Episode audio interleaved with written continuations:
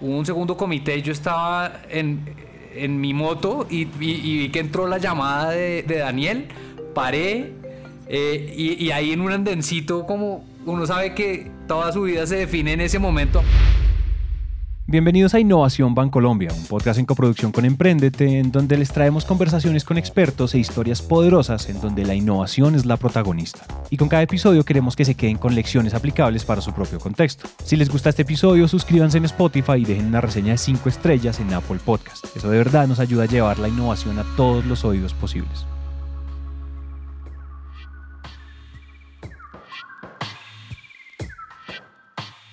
Tradicionalmente, la idea de invertir se asocia a una transacción de negocios y ya, a un contrato que busca rentabilidad sobre todas las cosas, en donde el inversionista quiere resultados rápidos para salir corriendo lo más pronto posible de ahí. Pero ¿qué pasa si le damos la vuelta a todo eso? ¿Qué pasa si el crecimiento de la empresa no es el fin, sino el medio para lograr cosas mucho más grandes? En este episodio les vamos a contar la historia de Awake, la Fundación Bancolombia y el camino que están recorriendo juntos para hacer la diferencia en el campo colombiano. Al final de esta historia vamos a entender qué hacer, qué no hacer y cuál es la estrategia para que un proceso de inversión de impacto sea exitoso.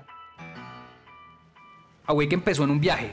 Eh, ahí nos conocimos los cofundadores y fue un viaje en el cual decidimos recorrer todo el río Magdalena desde la laguna de la Magdalena hasta eh, Barranquilla, caminando, haciendo rafting y en kayak. Eso fueron 38 días, 1540 kilómetros. Eh, de recorrido. Escuchamos a Miguel Torres, un viajero enamorado de la gente, la naturaleza y cofundador de Awake. Y en ese, en ese, en ese recorrido, pues, primero nos pasó ese proceso de darnos cuenta de, que había otro país muy distinto al que teníamos en nuestras cabezas y al que los noticieros nos mostraban eh, en términos de la violencia, de la ruralidad, de todo lo que, todas las cosas que uno veía en noticias en ese momento. Eso fue hace, eso fue en el 2009. Y, adicionalmente, pues toda la gente, los amigos le decían a uno que estaba loco, que cómo se iba a viajar a, eso. Y para nosotros fue una conexión con personas, con paisajes. Eh, y ese, proceso que tuvimos nosotros como viajeros es un poco lo que hemos tratado de replicar y de, de, de escalar con Awake. Y es que los viajes son una herramienta de transformación de los territorios, de resignificación y de reapropiación de, de las riquezas que tenemos desde otra forma o, desde otro uso, eh, que sea más sostenible, no sea extractivo y adicionalmente que construya conciencia, ¿no? Cuando hay un propósito bien definido como este, todas las verticales del negocio y cada una de las decisiones van a estar dedicadas a mover esa causa hacia adelante. Bueno, Awake es una, es una startup eh, de turismo, eh, de naturaleza, un marketplace que comercializa experiencias eh, de viaje en destinos así increíbles, remotos, aislados, eh, muy basado en la ruralidad, conectando de manera directa a viajeros con anfitriones locales, donde estos anfitriones locales también son actores de la conservación de la naturaleza. Entonces, digamos que Awake logró conceptualizar un poco su, su propósito como organización a lo largo de este proceso siendo más allá de una empresa de turismo de naturaleza y más allá de un actor de turismo, volverse en un actor del desarrollo y un actor de la conservación. Eh, entonces, Awake tiene un propósito que es inspirar y empoderar a personas para proteger la naturaleza y lo hacemos desde muchos frentes de trabajo. Tenemos la comercialización de viajes y nuestra plataforma de viajes para generarle ingresos a actores locales eh, que, son anfitriones de, de turismo.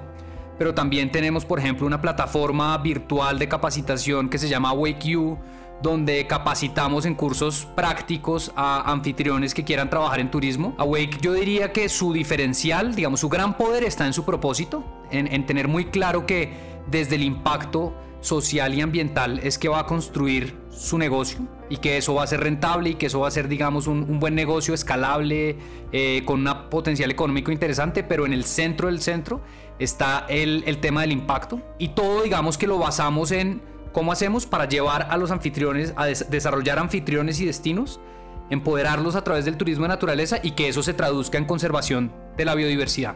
Es un tremendo reto, pero eso es básicamente Awake. Durante esos años en que Miguel y el equipo estaban trabajando duro para cumplir con su propósito y fortalecer el negocio, en otra parte de Colombia estaba sucediendo algo muy importante para esta historia. En ese momento la Fundación Bancolombia estaba evolucionando, se estaba reinventando y reimaginando su razón de ser.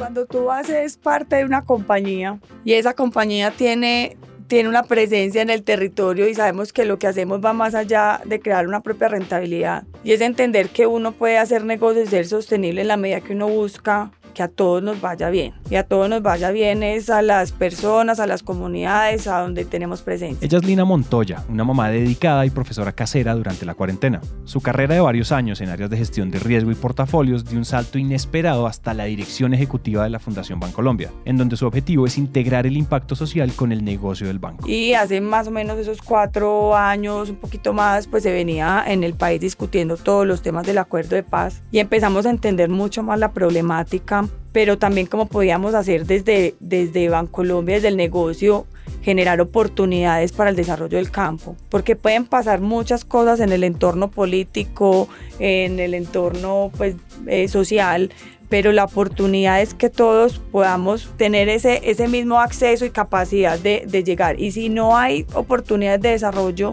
en la ruralidad, lo que entendimos es que también Bancolombia va a llegar a un momento en que no iba a ser viable, ¿cierto? O sea, para tener una empresa viable en Colombia, el país tiene que ser viable.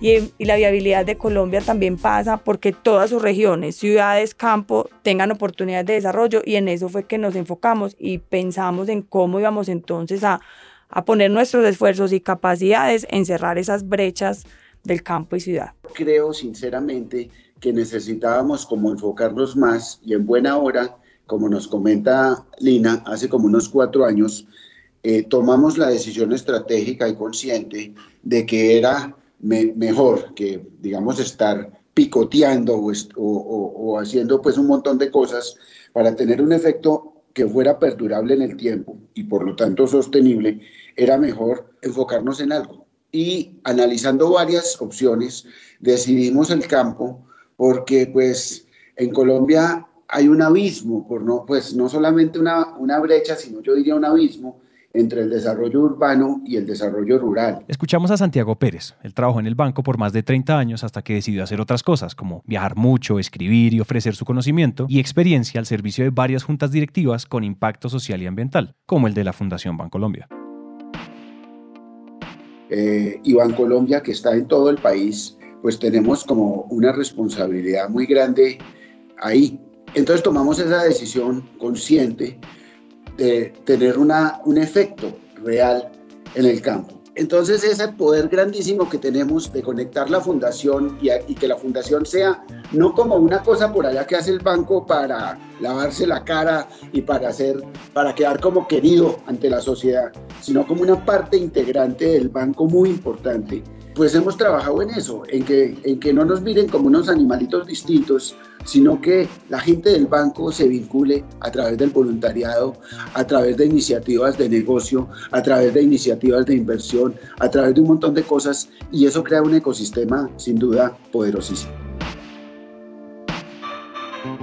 Si lo ponemos en perspectiva, en ese mismo periodo de los últimos años estaban pasando las dos cosas al mismo tiempo. Awake estaba saliendo al mercado con su modelo de alto impacto, mientras que la fundación se estaba enfocando en promover el desarrollo de la ruralidad en el país. Y aquí hay una pregunta interesante, y es que cuando uno piensa en el campo, la primera idea es el agro, todo lo que tiene que ver con el trabajo de la tierra y los productos alimenticios. Pero entonces, ¿cómo entra el turismo en ese modelo?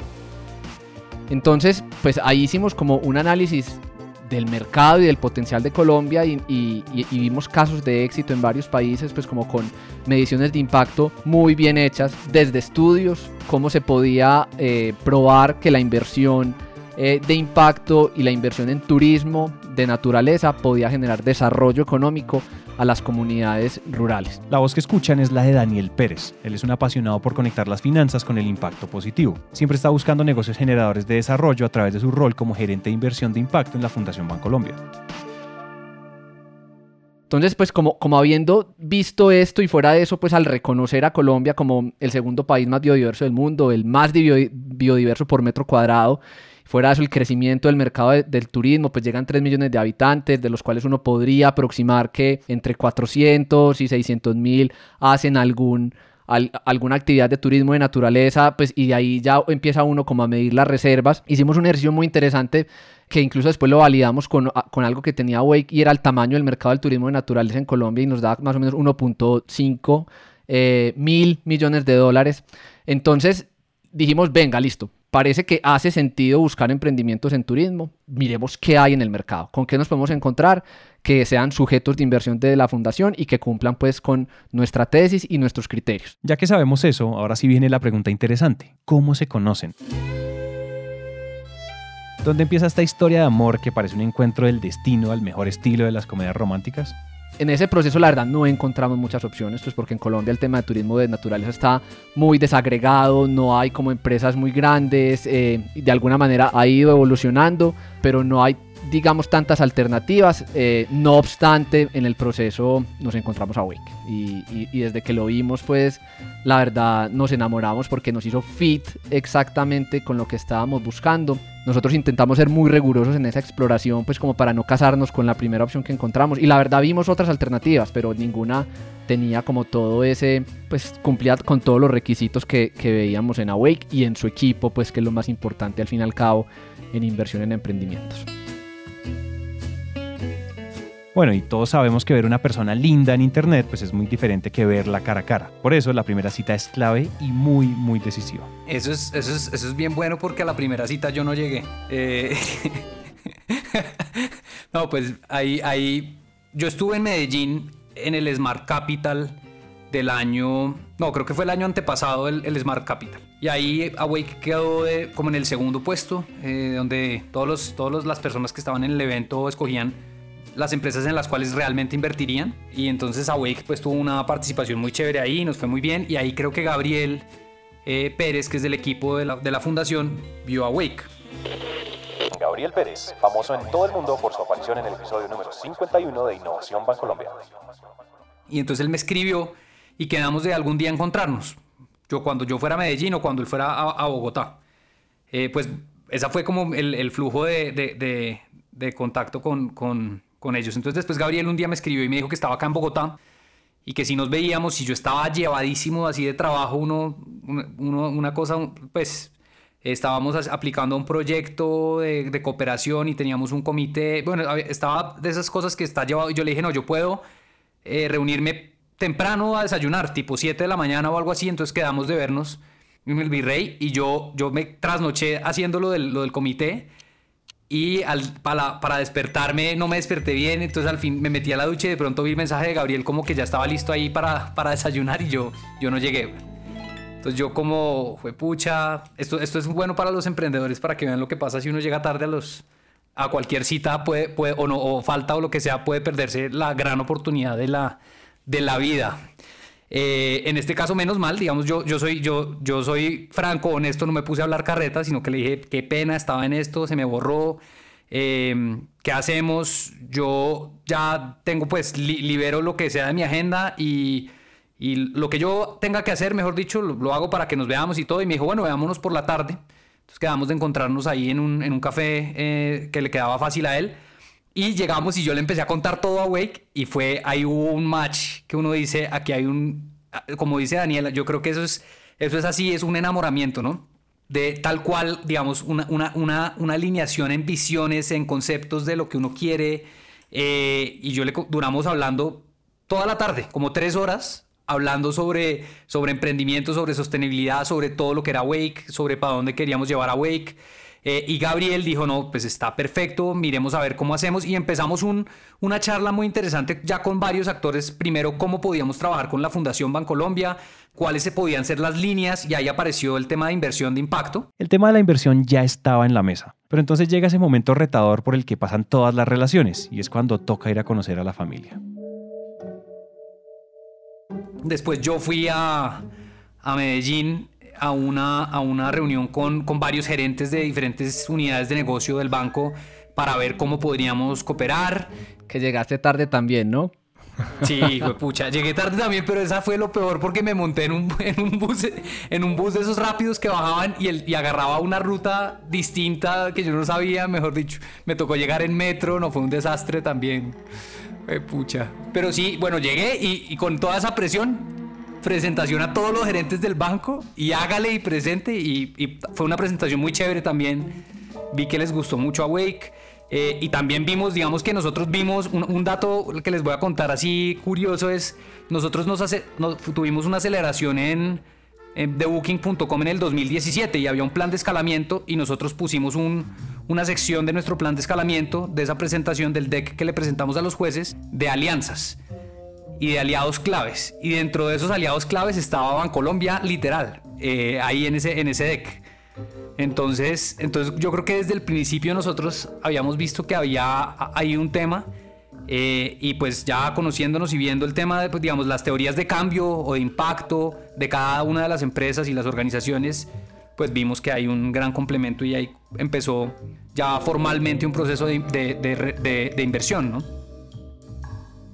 Pasando esa época de novios, la cosa ya se pone seria. Un proceso de inversión tiene muchos requisitos, términos y detalles que toca dejar muy claros. En este momento es cuando se hace el famoso due diligence, que no es otra cosa que mostrarle todo al otro, desde las finanzas y el equipo de trabajo hasta los proyectos realizados y pues si los impuestos están en orden o no. Claro, en este caso también hay una evaluación del potencial de impacto positivo en el futuro y lo que pueden hacer juntos para maximizarlo. Entonces el turismo complementa mucho esa, tesis de los agronegocios y cómo llevar ese desarrollo y nuevas oportunidades y mejores oportunidades pues a, las comunidades rurales. Entonces ahí ya, en esa tesis ya Wake tenía un check. Segundo check, como todo inversionista, dentro de la vía de diligencia que hacemos está el equipo detrás de una empresa. O sea, alguien puede venir con un modelo similar al de Awake, pero también uno tiene que entender esa motivación de los emprendedores, cómo lo han hecho, cómo trabajan con las comunidades y verdad genuino, esa pasión que tienen y eso pues encontramos en el equipo de Awake, además pues de un equipo que segundo también tiene un track record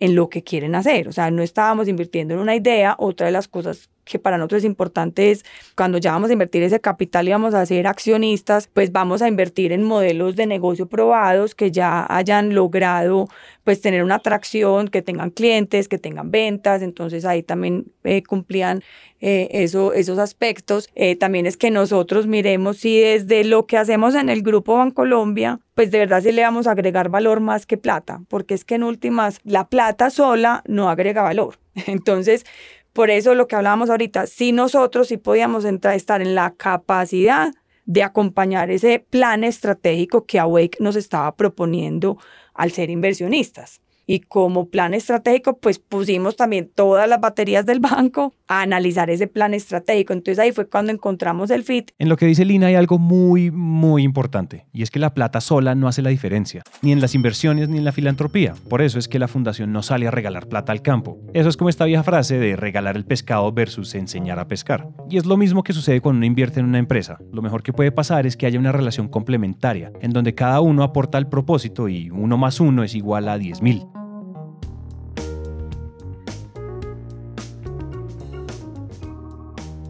Pero ahora pensémoslo como negocio. Quitémonos el sombrero fundación y pensemos, hombre, ¿en qué es Colombia una potencia y tiene unas grandes oportunidades? Pues yo les digo, Colombia es el segundo país más biodiverso del mundo y es el más biodiverso por kilómetro cuadrado de todo el planeta. Pero por el conflicto armado, por nuestro atraso, por nuestra inequidad, éramos como un tesoro que el mundo todavía no había descubierto, ni los mismos colombianos.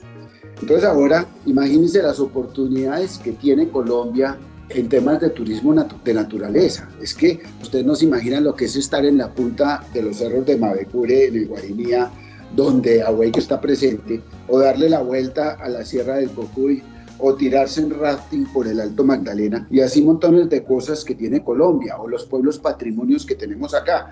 Entonces, si a mí me dicen como inversionista, mire, aquí hay un país que por ejemplo, ha estado consistentemente en los últimos años en la lista top del Only Planet, que es una, una serie de publicaciones de turismo que es como el referente en el mundo de a dónde hay que viajar. Y por el otro lado tenemos estos pueblos tan hermosos, esta naturaleza tan hermosa y esta gente tan maravillosa.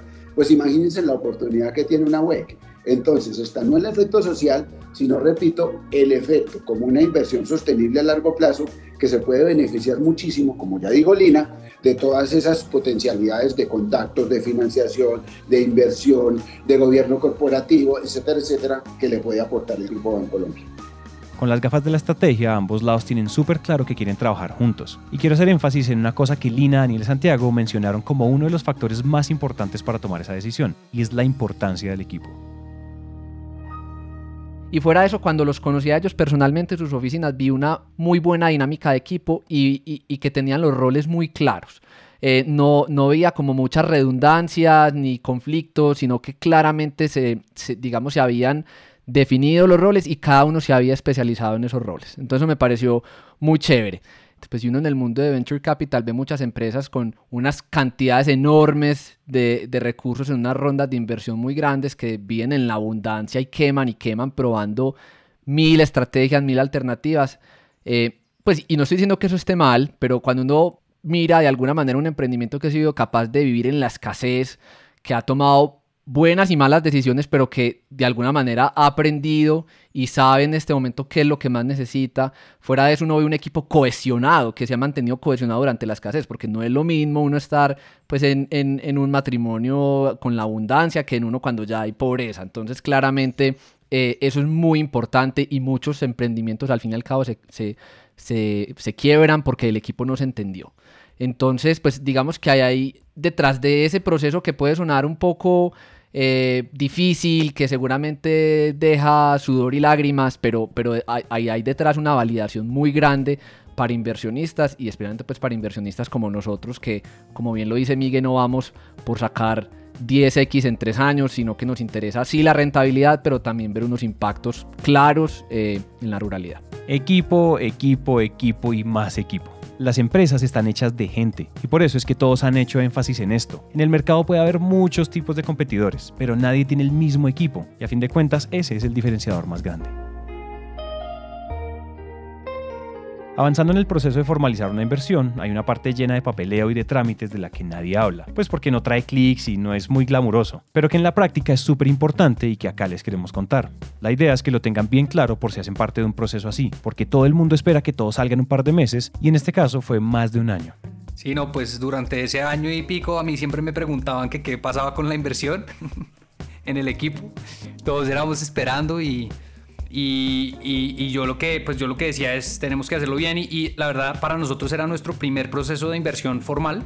Ya habíamos recibido grants, proyectos, cosas, pero nunca habíamos levantado una ronda de capital y pues digamos que tuvimos, tuvimos la curva de aprendizaje, ¿no? Entonces yo creo que, yo creo que las razones por las que se demoró es un tema, el tema de los términos, estaban eh, y, y llegar a ajustar los términos y a tener claridad sobre los términos mientras surtimos los procesos normales de los comités de inversión. Eso, fue, eso tomó un tiempo. Y una vez hubo aprobación, eh, la aprobación fue condicionada a que entraran otros inversionistas que le dieran garantías como que sí, como que entraran, no entrara la fundación sola, sino que la fundación liderara la ronda, pero con otros inversionistas.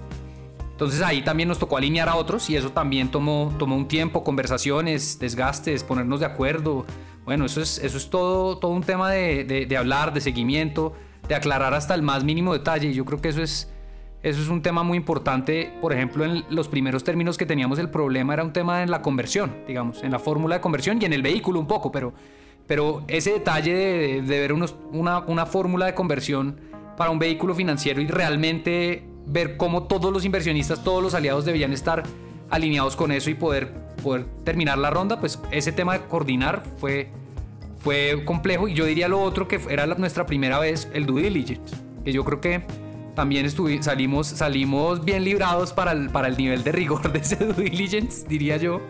Eh, pero eso nos tomó tiempo, ¿no? Organizar toda la información.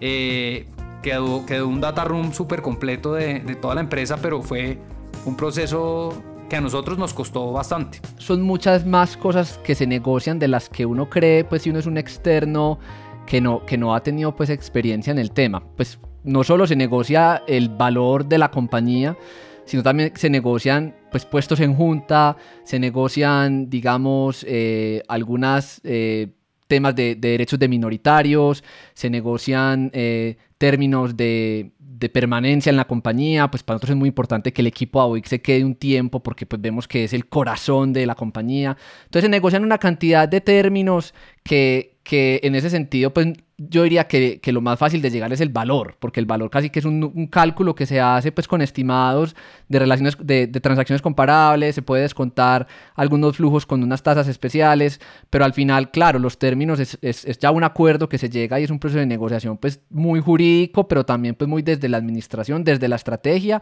y también que haya mucha alineación en lo que se quiere a futuro, porque si uno estos términos los negocia con un inversionista, como dice Miguel, completamente desalineado, que lo único que quiere es sacar una rentabilidad muy rápido, pues esa negociación de términos se hace muy difícil y puede terminar incluso siendo más destructivo para la empresa. Eh, negociar unos términos desfavorables en el acuerdo de accionistas, así la valoración haya sido gigante. Entonces, pues es como lograr un balance en todo ese proceso. Todo esto que nos acaban de contar sigue siendo la punta del iceberg, porque más de un año haciendo este trabajo son muchas horas de negociar, de redactar y de revisar contratos, de llegar a acuerdos y pues en realidad es que por el bien de todos los involucrados estas cosas no se pueden hacer con afán. Y después de días y meses de estar haciendo todo esto, llega el día de la noticia. No, eso, eso, eso no, es, eso no es tan así eh, pero sí hubo, varios momentos de ese tipo, ¿no? Uno sabe que, que, en el proceso de inversión uno va surtiendo una especie de filtros o de hitos que si se surten favorablemente terminamos en una inversión, ¿no? Entonces lo primero pues es pasar el filtro inicial. Yo, lo que diría de, la fundación y, y, y, recalco un poco lo de, lo de Dani es yo tuve un proceso con bastantes, digamos, bastantes actores. Yo me leí, para empezar a levantar la ronda, me leí un, un ensayito de cómo levantar capital. Y empecé a hacer, la estrategia de levantamiento muy rigurosa y, yo me sentí muy bien en el proceso. Así, así, así nos hayamos demorado un poco en, en, a lo largo de todo el proceso. Me, me, acuerdo la, una llamada después de haberse hecho el due diligence que hubo el, segundo comité. Hubo un segundo comité y yo estaba en, en mi moto y, y, vi que entró la llamada de, de Daniel. Paré, eh, y, ahí en un andencito, como uno sabe que toda su vida se define en ese momento, Awake, Awake si no recibía inversión, eh, pues le iba a tocar reinventarse, eh, guiño, guiño, reestructuración completa. Básicamente bajar al equipo con toda y eso obviamente implicaba pues un trauma muy grande porque veníamos, Awake ya está construido en las áreas que necesitan, digamos, la gente hubiera sido muy triste y yo sentía en esa llamada esa, digamos, era eso y Daniel me dijo, no, firme, nos fue súper bien, ahí vamos. Entonces la ronda fue por un total de 1.750 millones más o menos y Fundación Bancolombia invirtió 863, o sea, fuimos los inversionistas líderes con un poco menos pues de, de la mitad de la ronda. Bueno, se firmó oficialmente el 30 de abril que hicimos una, una, asamblea de accionistas y en esa asamblea aprobamos la capitalización y entraron como socios oficialmente eh, el Fondo Acción, Bancolombia y el grupo de ángeles eh, inversionistas a, a, Wake. Y pues lo, lo, que, o sea, lo que yo digo que es increíble es, estábamos en plena cuarentena eh, con ventas en cero y esa vaina pues yo, yo creo que en el momento en que, en que, en que entraron, sé que, sé que digamos, para mis adentros, digamos, yo lo que dije es, qué maravilla tener socios así.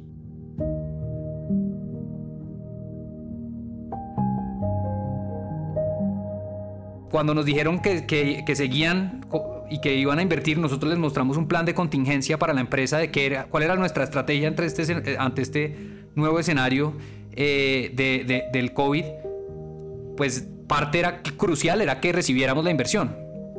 Y cuando nos dijeron que seguían adelante y que iban a invertir, pues los tres emprendedores éramos llorando, chateando, diciendo que estábamos llorando de la, de la felicidad. Eh, porque fue un momento durísimo y, y, ahí es cuando uno dice, o sea, en, en Awake el mayor valor que tenemos es el del equipo y el de los socios. Digamos que nosotros nos consideramos que, que el equipo es todo, digamos, no importa el, el negocio más genial o la mejor idea, si el equipo no está totalmente cohesionado, hermanado y casi que casado como en un matrimonio, ¿no? Y, ese, ese momento de la inversión para nosotros fue, fue eso, fue decir, con, con estos socios nos vamos felices para adelante. Eso es pura firmeza. Cuando en medio del cataclismo económico más grande de los últimos años los inversionistas decidan quedarse, es que esto es más que un negocio. Esto es una relación de valor entre personas y dejó de ser solamente una transacción hace mucho rato.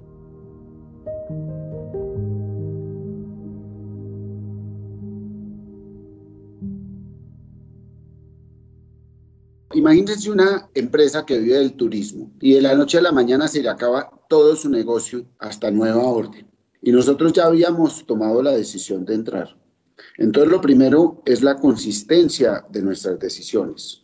Nosotros mantuvimos la decisión y entramos en un escenario en que pues muchos podrían decir ustedes están locos, van a perder la plata. O sea, primero fuimos consistentes y mantuvimos porque somos fieles a nuestra palabra y porque creemos que en el largo plazo nos va a ir bien.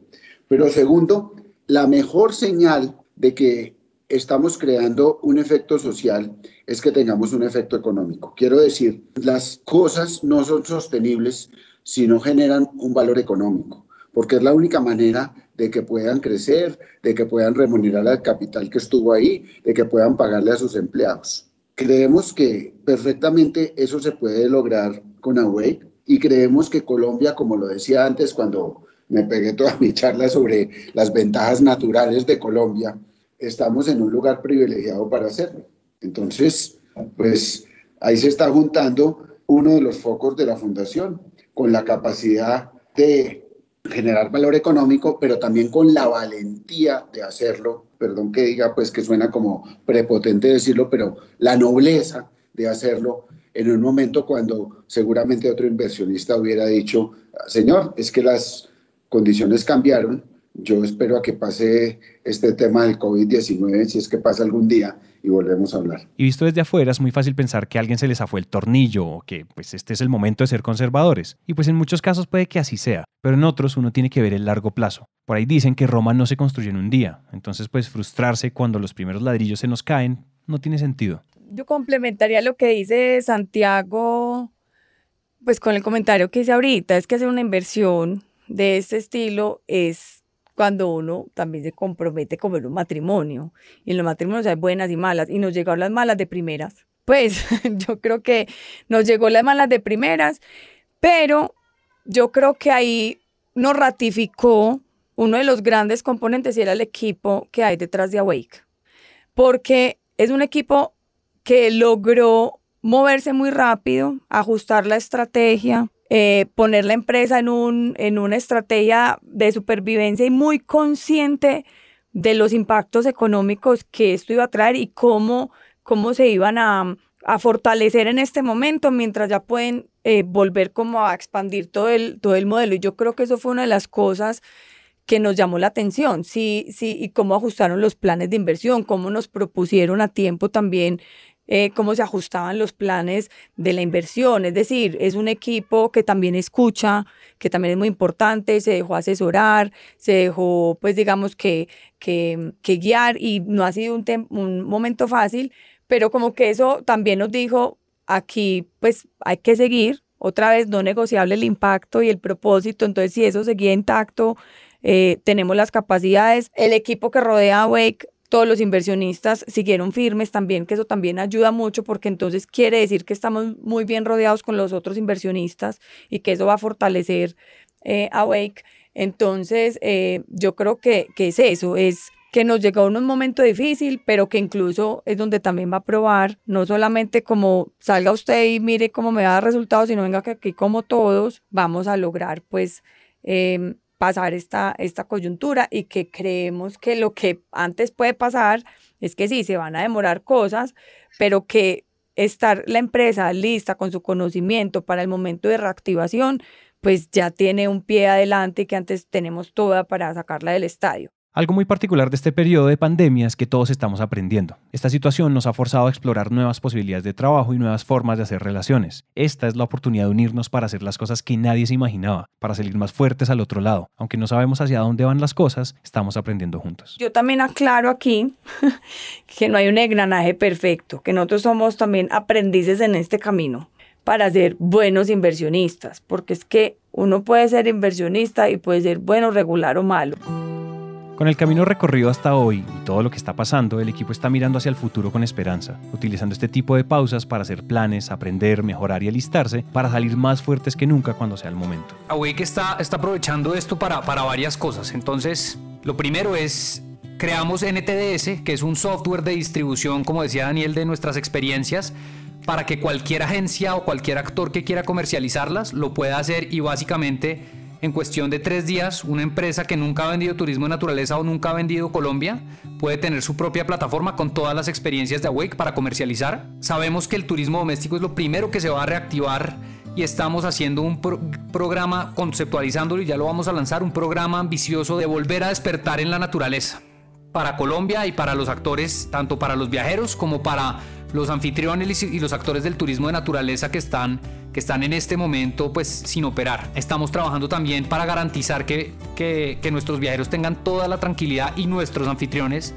Entonces en Awake You estamos creando y ya, ya va a salir nuestro curso de implementación de protocolos de bioseguridad para acompañar a todos los anfitriones a implementar protocolos de bioseguridad para poder reanudar las operaciones con total seguridad. Y estamos en tecnología, digamos que estamos fortaleciendo nuestra experiencia de usuario en nuestra plataforma, estamos creando eh, todo un módulo para conectarnos y automatizar todo el proceso de cara a conectarnos con nuestros anfitriones y hacer que ese, ese, ese flujo y el proceso sea mucho más fácil para, para todos y más automatizado.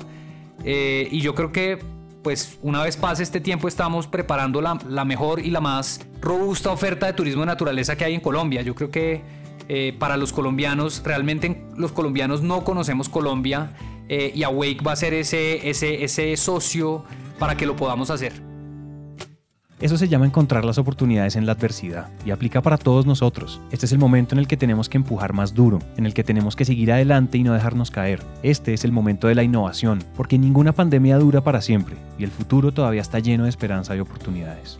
Entonces estamos muy tranquilos en que Awake eh, se está fortaleciendo, está haciendo los procesos adecuados para, para que una vez se vuelvan a abrir las fronteras entre municipios y podamos volver a salir eh, a visitar pues a, Colombia y, también a recibir extranjeros, pues realmente Awake va a estar muy bien posicionado para capturar ese mercado y poder crecer incluso mucho más rápido de lo que habíamos pensado. Entonces esa es la gran apuesta, pues aprovechar este tiempo para fortalecernos, incluso eh, el equipo de mercadeo y ventas de Awake ha hecho un trabajo muy interesante para conectarse mejor con agencias de viajes locales e internacionales, eh, construyó una, una API que les permite conectarse de una forma más más amigable, más, más, transparente. Entonces, pues realmente vemos que se han hecho las cosas bien y que al final pues nos toca aguantar. Obviamente va a ser un año de resultados pues no buenos, pero, pero, pero al final pues creemos que, este esfuerzo pues y, lo que se está haciendo en este momento eh, seguramente eh, tendrá muy buenos resultados. Nosotros tenemos una expectativa dentro del plan de negocio, pues obviamente hay una expectativa